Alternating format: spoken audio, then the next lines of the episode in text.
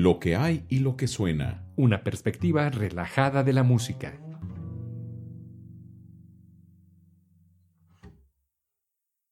¿Qué tal amigos de lo que hay y lo que suena? Los saluda con el gusto de siempre Cedric de León y el día de hoy tenemos un programa bastante interesante. El día de hoy continuaremos con la historia del órgano. Parece que ha sido insuficiente el tiempo para poder abarcar esta eh, interminable historia, parece, sobre lo que ha sucedido con el órgano desde sus inicios. Ya van cuatro episodios que hemos destinado a este instrumento, pero creo que bien los vale, dado la importancia del instrumento en el aporte musical, por supuesto, y también dentro de la historia, como cualquier otro instrumento así como hemos estado dándole seguimiento en otros programas a distintos instrumentos. Bueno, pues toca la cuarta parte después de haberlos dejado descansar un ratito sobre eh, la historia del órgano y el día de hoy hablaremos sobre el órgano en el Renacimiento.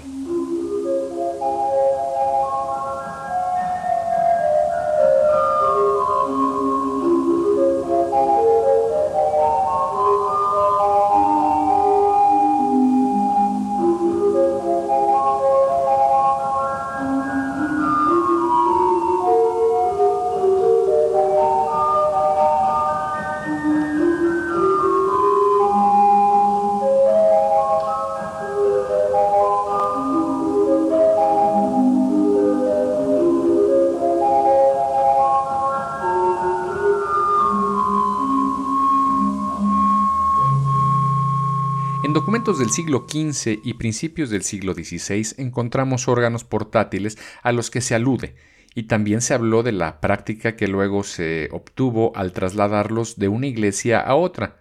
En los registros de York, bajo el año 1485, puede leerse lo siguiente. A John Hugh, por reparar el órgano del altar en la iglesia de la catedral, y por llevarlo a la casa de Minorito Brethern, y por llevarlo a la iglesia de la catedral. Una vez más, en, documentos antiguos se brinda información sobre la práctica de tener varios órganos en catedrales y las iglesias de la abadía. Un ejemplo de esta práctica será suficiente para el propósito de ilustrar lo que acabamos de decir. En los ritos y monumentos antiguos de la iglesia monástica y catedral de Durham, publicado por Davis en el año de 1672, se puede leer lo siguiente. Había tres pares de órganos pertenecientes a dicho grupo para el mantenimiento del servicio de Dios y para una mejor celebración del mismo. Uno de los dos más bellos de los tres se erigió sobre la puerta del choir. Solo se abrió y se tocó en las fiestas principales. Las tuberías eran de madera muy fina y la mano de obra muy justa, en parte dorada por dentro, por fuera y cubiertas hasta la parte superior con ramas y flores finamente doradas, con el nombre de Jesús en letras doradas. Había solo dos pares más en toda Inglaterra de la misma fabricación, uno en York y otro en el de Paul. También había una linterna de madera como un púlpito de pie y contigua a los órganos de madera sobre la puerta del choir donde solían cantar las nueve lecciones de los viejos tiempos en los días principales, de pie con sus caras hacia el altar mayor. El segundo par se encontraba en el lado norte del coro. Nunca se les tocaba, pero cuando leyeron a los cuatro doctores de la iglesia, a saber, Agustín, Ambrosio, Gregorio y Jerónimo, eran un par de órganos grandes y justos, llamados los Kriegers. El tercer par se usaba diariamente en el servicio ordinario.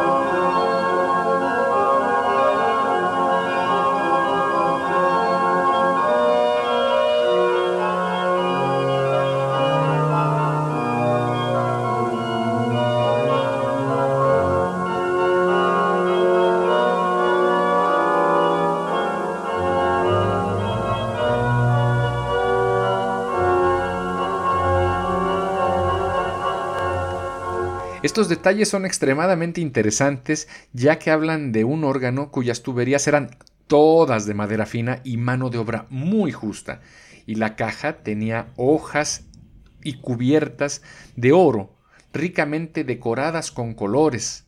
Debido a la despiadada destrucción de los órganos en Inglaterra en las épocas de Cromwell, no tenemos idea de la inmensa riqueza de Inglaterra en los órganos de la Iglesia durante los siglos XV y XVI. Cuanto más hermosos y ricamente decorados estaban los órganos, más completamente fueron destruidos y sus tuberías se derritieron para hacer balas.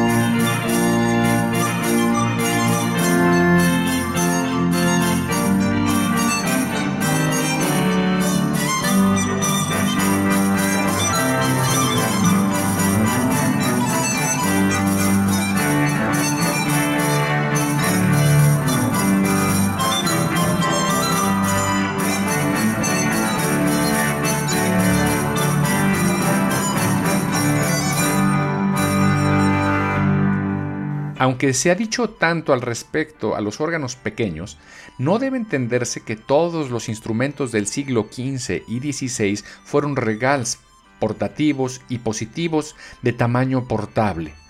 Probablemente hubo pocos órganos de dimensiones importantes construidos en Inglaterra durante esos siglos. Pero en Alemania el órgano había hecho un progreso considerable sobre este tema, las autoridades alemanas son unánimes. Después de describir el estado del órgano en Alemania en el siglo XIII, Töpfer dice, el órgano permaneció en esta condición hasta el siglo XIV, cuando el deseo de impartir diversos grados de potencia al tono del órgano provocó el empleo de más de un secreto y una cita variada de tubos que se podría tocar por turnos. El ejemplo más antiguo de este tipo fue el órgano erigido en la catedral de Halberstadt en el 1361, que tenía tres claviers o teclados, dos agudos y uno bajo, con un secreto separado para cada uno de ellos. La serie de tonos se había incrementado a 24 por la inserción de siete semitonos y alrededor de este tiempo o un poco más tarde, se hizo un comienzo mediante la inserción de filas dobles de válvulas, una detrás de la otra para dividir la tubería de registros separados. Una hilera de válvulas se accionaba directamente por las teclas, mientras que la otra hilera se accionaba simultáneamente a voluntad, por medio de un dispositivo de acoplamiento.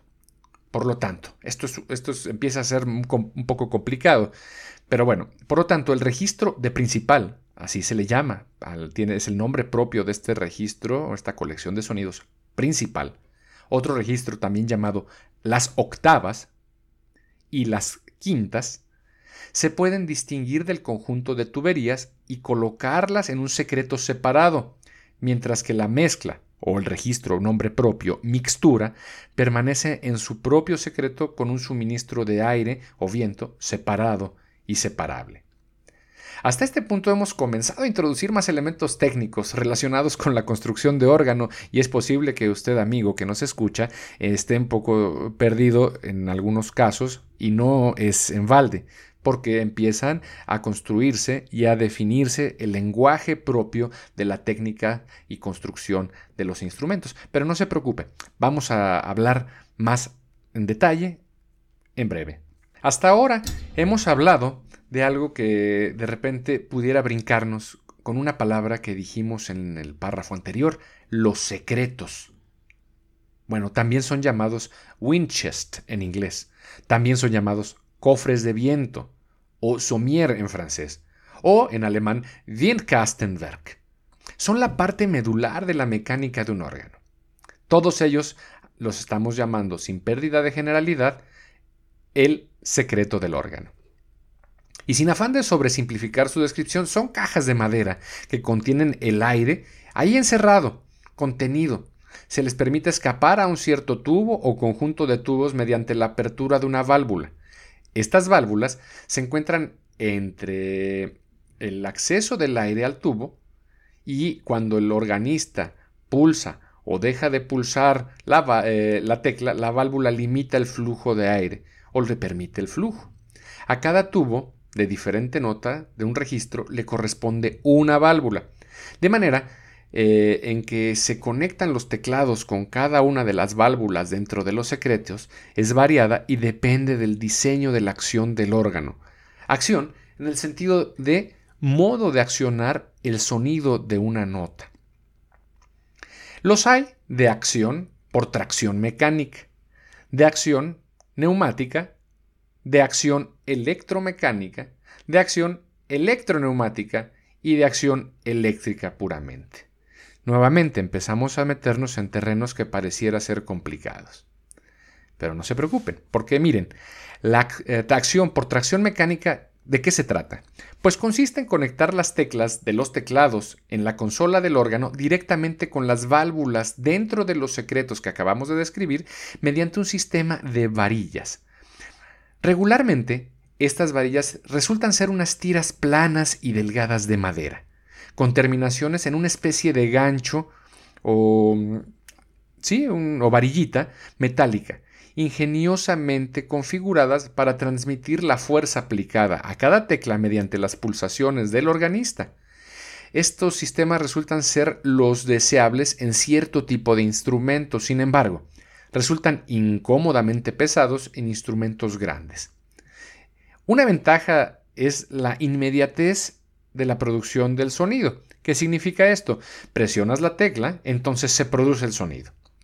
Además de poseer el control de la expresividad a cada uno de los tubos o de los registros eh, o los tubos pertenecientes a ese registro. Por esto, muchos organistas que se dedican al repertorio antiguo prefieren este tipo de acción mecánica. Por otro lado, la acción neumática consiste en conectar las teclas de los teclados en la consola del órgano con unas válvulas anteriores a las existentes en el secreto mediante la transmisión de un flujo de aire.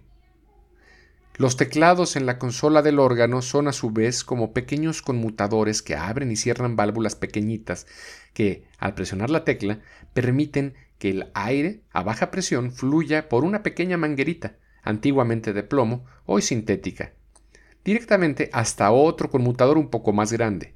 Ese aire a su vez permite el flujo del aire a otra válvula, más grande, que ésta, conectada directamente a las válvulas que se encuentran en el interior del secreto, permiten que sea el flujo del aire del secreto a cada uno de los tubos.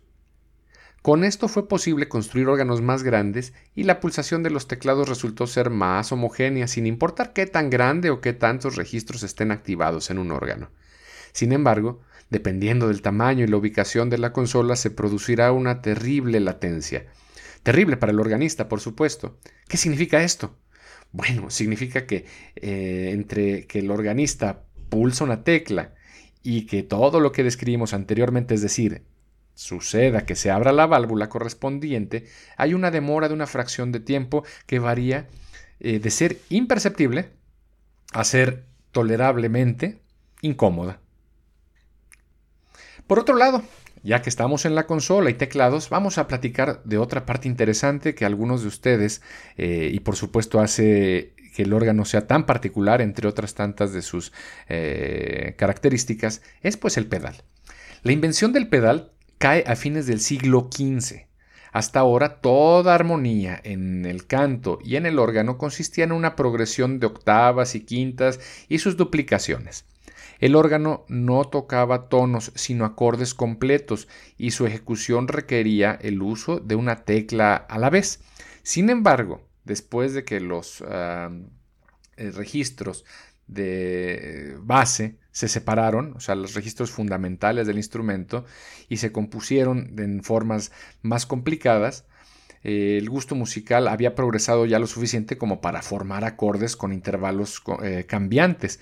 El viejo teclado y ya no cumplía su propósito y luego recibió la fama de que se ha conservado hasta este día, exceptuando que las teclas eran eh, mayores y eh, ocupaba un espacio que ahora era, resulta ser insuficiente.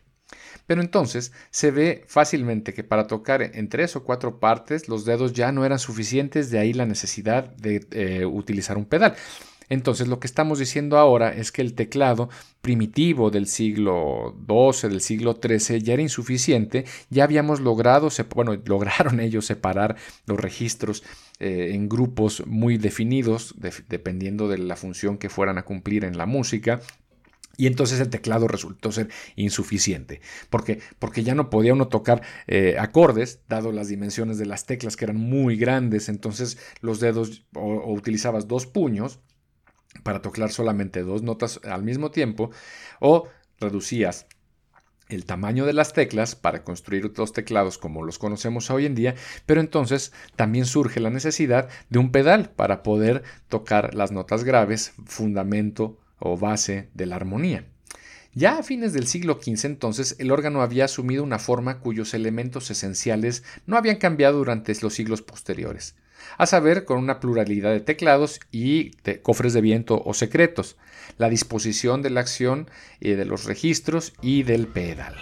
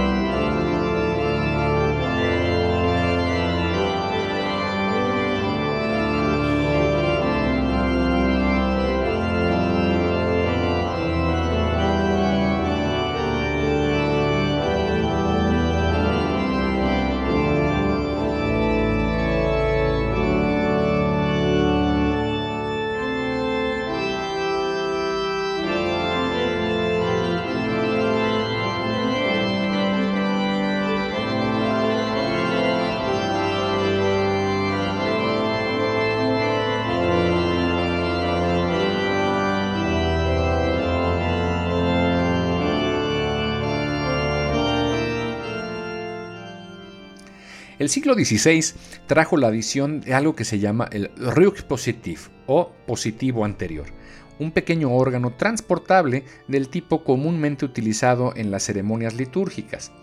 Este estaba ubicado en la parte posterior del organista, conectado con un teclado en el órgano principal por medio de eh, las tiras que eh, se ejecutaban bajo los pies. Este positivo se convirtió más tarde en una división independiente, planificada al mismo tiempo con el órgano principal y conectada con él de una vez por todas.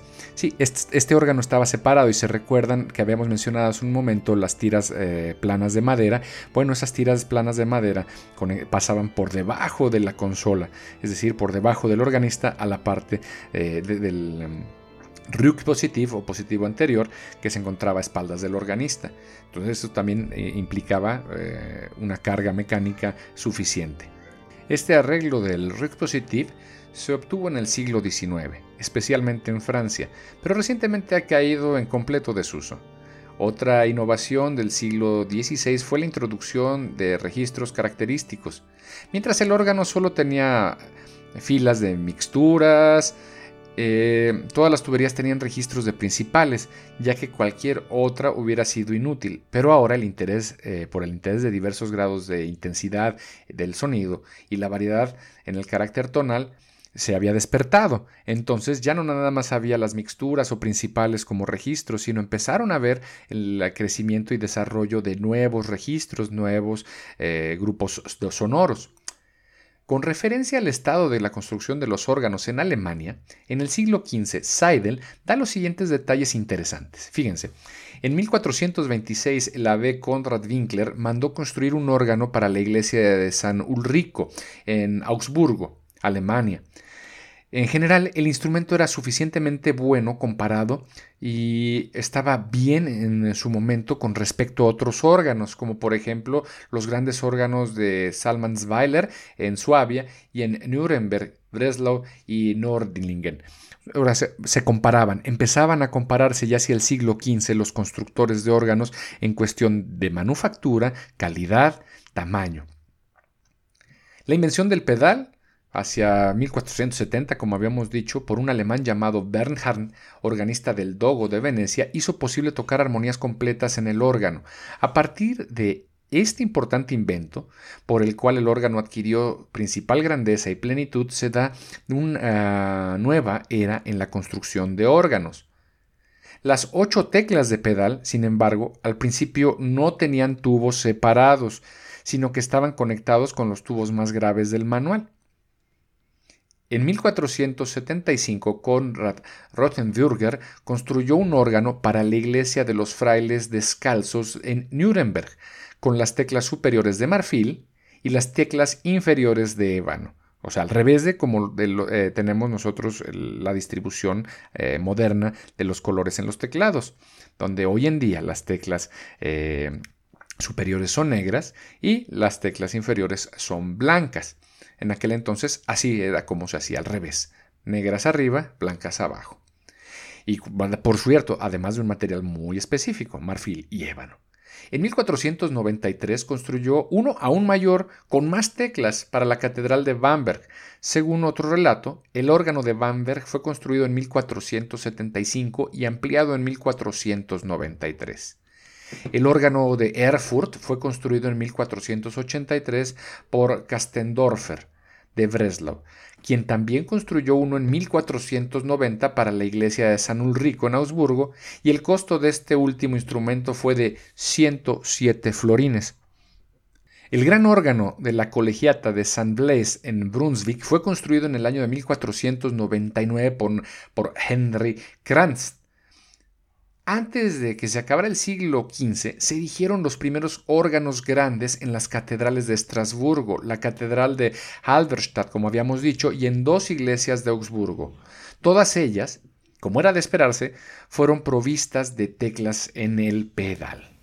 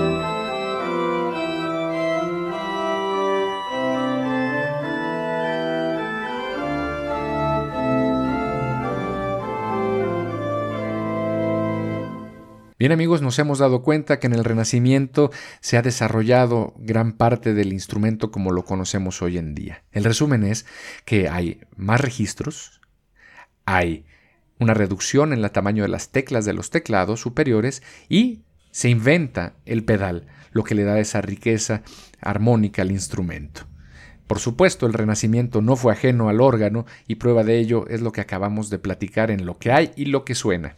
Más adelante hablaremos del barroco, por supuesto, una etapa importantísima. Hablaremos también del romanticismo en el órgano y finalmente concluiremos eh, nuestro recorrido por la historia del órgano en nuestros tiempos modernos. Así que bueno, les agradezco muchísimo su atención y esperamos cualquier comentario en nuestras redes sociales. Pueden seguirnos en lo que hay y lo que suena en Facebook o para mandarnos un correo electrónico en lo que hay y lo que suena arroba gmail.com. Que tengan un excelente día.